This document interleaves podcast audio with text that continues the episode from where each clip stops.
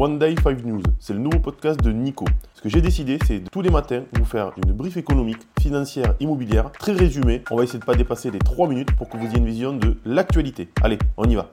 Bienvenue à ces actualités du 14 juin 2023. Le spectaculaire redressement de Wall Street impose un lourd tribut aux vendeurs à découvert. Le rebond remarquable de Wall Street, avec le SP 500, atteignant son plus haut niveau depuis un an, inflige des pertes importantes aux vendeurs à découvert. En raison de la hausse continue du marché, les fonds spéculatifs ont commencé à diminuer considérablement leur pari baissier sur le SP 500, enregistrant parfois des pertes dramatiques. Les plus lourdes pertes ont été constatées dans les secteurs des semi-conducteurs et de la technologie, notamment Nvidia et Tesla. Parallèlement, la reprise inattendue de l'entreprise de vente de voitures d'occasion Carvana a coûté près d'un milliard de dollars aux vendeurs à découvert. Le trio composé de Nial, Pigas et Zouari propose une offre d'un milliard d'euros pour augmenter leur participation dans le capital de Casino.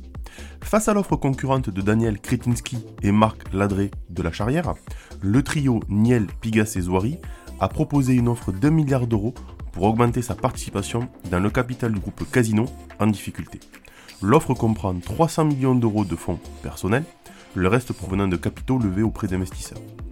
Casino a reçu l'offre et informera son conseil d'administration. Pendant ce temps, Intermarché continue de reprendre certains magasins Casino avec environ 4000 employés affectés par ce transfert. Mistral AI, une entreprise française, a réussi à lever 105 millions d'euros dans le but de rivaliser avec OpenAI. Je fais une petite note, écoutez bien, ça peut surprendre. La start-up française Mistral AI, nouvellement créée, un mois, vient de réaliser une levée de fonds de 105 millions d'euros, un record pour la French Tech. Cette somme va permettre à Mistral AI de concurrencer les géants américains de l'intelligence artificielle tels que OpenAI. La levée de fonds a été menée par Lightspeed Venture Partners, avec des investissements notables de figures technologiques connues telles que Xavier Niel et Eric Schmidt. Mistral AI se concentre sur le développement de grands modèles de langage, LLM, et se positionne sur l'open source, contrairement à Google et OpenAI.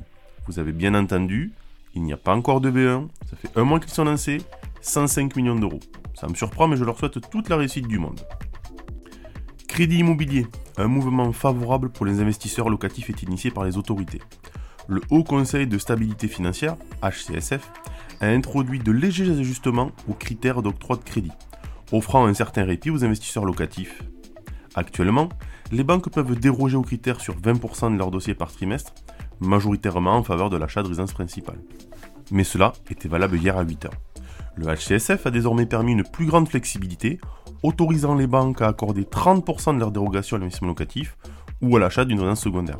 De plus, les banques ne seront plus sanctionnées si elles dépassent leur marge de flexibilité sur un trimestre, à condition qu'elles la respectent sur une période de 3 trimestres glissants.